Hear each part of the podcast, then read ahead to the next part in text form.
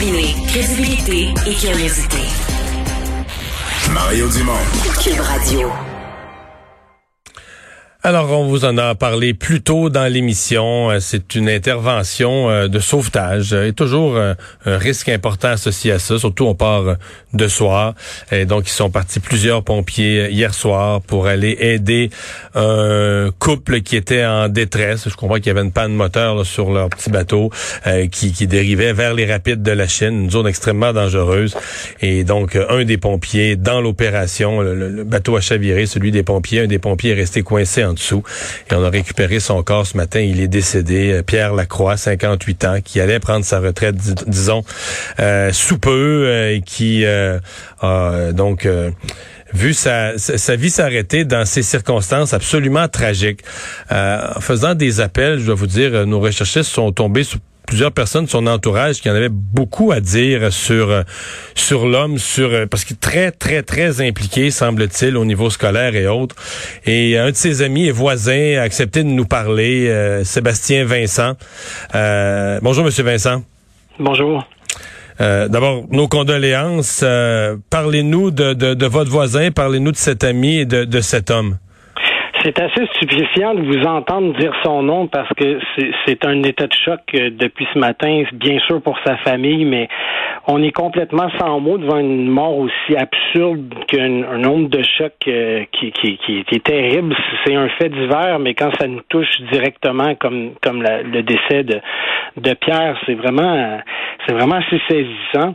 Moi, c'est sûr, je veux témoigner à titre personnel comme voisin et comme ami parce que je souhaite lui rendre hommage parce que dans le voisinage, c'était notre Pierre. Il était fluent dans les, deux langues, comme on dit. Euh, Pierre Lacroix nous, couvrait de sa présence chaleureuse et rassurante dans le voisinage. C'est ce que j'ai mesuré au fil des années, puis c'est ce que j'ai mesuré aussi en parcourant euh, les différentes maisons du voisinage pour annoncer la nouvelle ce matin. Il connaissait tout de tout le monde euh, et peu importe ce qu'on faisait, on arrêtait pour lui parler parce que c'était le genre d'homme qui appelait à l'échange, qui appelait à la confidence. Il avait un très grand sens de l'écoute.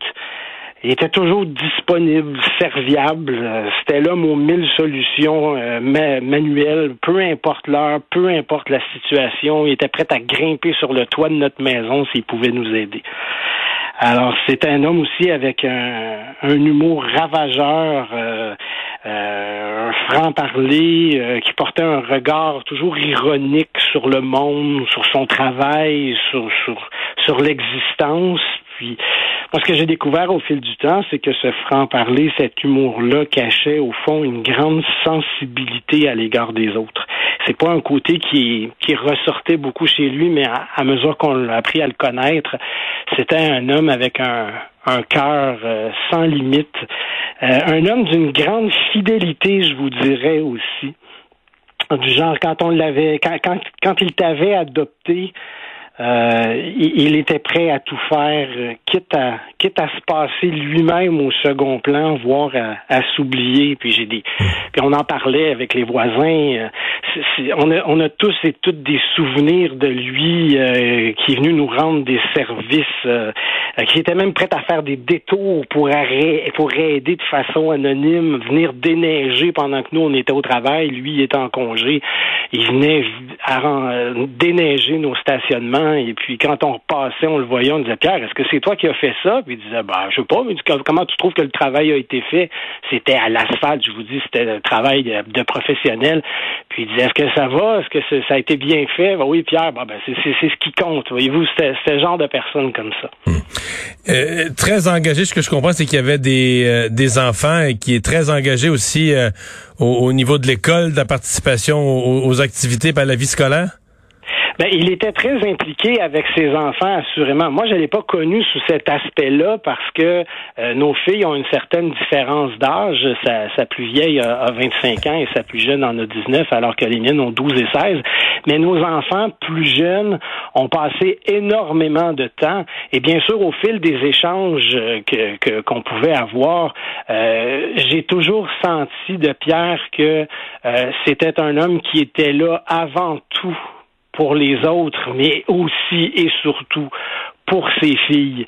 Euh, toujours prêt, toujours à l'écoute euh, et comme je vous disais, quitte à s'oublier, quitte à se passer en deuxième, c'était c'était un homme qui vivait beaucoup par et pour les autres. Hmm. Il, décède comme ça, là. Pour les ben, autres. ça peut, peut pas être plus ça, là. Il, il a disparu comme il a vécu, c'est-à-dire en voulant aider. C'était c'était un grand homme, je vous dirais, qui, qui aux origines modestes, mais avec tellement le cœur sur la main. Euh, il va laisser euh, il va laisser assurément des, des, des, souvenirs impérissables, des souvenirs joyeux aussi, parce que c'était vraiment un gars avec un humour incroyable des souvenirs donc je vous dirais impérissables, joyeux, qui, qui vont lui survivre. Et c'est ce que j'ai dit à une de ses filles aujourd'hui qui me demandait comment expliquer ce qui s'est passé. Et puis je lui ai dit, écoute, dit, ton père reste en nous avec une trace tellement positive, tellement belle, tellement pleine, qu'il va pas disparaître dans notre esprit. Puis je lui ai dit, ton père, sans doute, qui est mort en héros, et elle m'a regardé et elle m'a dit, c'était mon héros.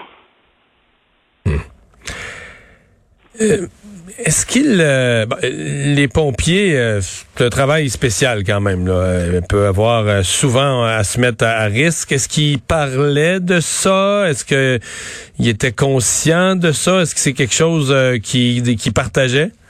C'était un, pompier d'expérience. Hein. Il était dans ses dernières années avant d'envisager de prendre la retraite. Et ce que j'ai remarqué au fil des 16 ans qu'on s'est parlé, oui, il en parlait, mais comme beaucoup d'autres pompiers, je pense, il le tournait souvent sous la forme de l'humour.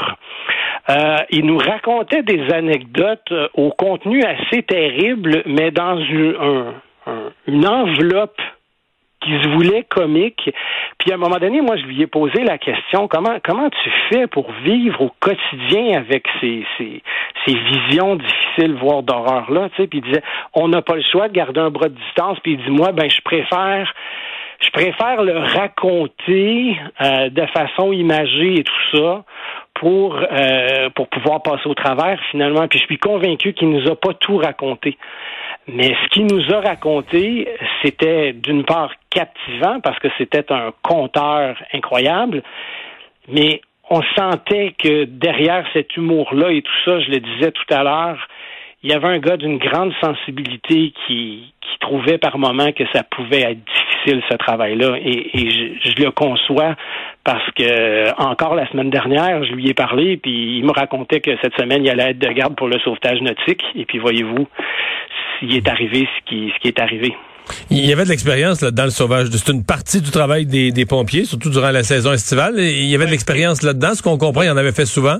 Ben écoutez, moi je suis pas spécialiste de ça, puis j'étais pas euh, j'étais pas toujours au fait de, de, de, de, de ses allées et venues et de ses fonctions, mais en qualité de premier répondant, effectivement, il pouvait faire euh, il pouvait faire des heures de service comme sauveteur nautique et tout ça, avec tous les risques que ça comportait. Puis c'était quelque chose qu'il qui faisait en fait avec avec le sens du devoir qui était le sien. Vous m'avez dit tout à l'heure, il va, il va laisser une, trace euh, dans, la, dans, dans, sa famille, dans le quartier, etc. Mais j'ai l'impression que ce que j'entends dans l'immédiat, en attendant de faire le deuil, il va aussi laisser un grand vide hein, dans sa famille, dans son, dans son, euh, dans sa caserne, dans son quartier. Écoutez, j'ai dans le quartier là les, les expressions que j'ai vues sur les visages quand les gens ont fait le lien avec euh, les nouvelles qui sont sorties à partir de ce matin et quand ils m'ont entendu euh, commencer à parler du sujet, ils me les gens m'ont demandé est-ce que c'est lui? En parlant de Pierre Lacroix, le fameux pompier euh, disparu. Les, les, témoignages étaient unanimes. C'est terrible, pas lui. Évidemment, on le souhaite à personne, mais il était tellement présent dans le voisinage que oui, je, je suis assuré qu'il laisse un énorme vide parmi nous. Et j'ose imaginer euh, pour ses proches, pour ses filles notamment, euh, c'est terrible parce que c'est subi. Hein? Alors il y avait personne qui pouvait se préparer à une telle disparition complètement stupéfiante. Sébastien Vincent, c'est très généreux d'avoir pris le temps de nous parler. Je vous répète mes condoléances à vous, à vos amis, euh, aux amis évidemment de, de, Pierre Lacroix, à la famille de Pierre Lacroix. Et euh, ben, je vous souhaite de, de, passer tout le monde à, travers avec courage. C'était la moindre des choses que de parler euh, pour lui. Merci beaucoup.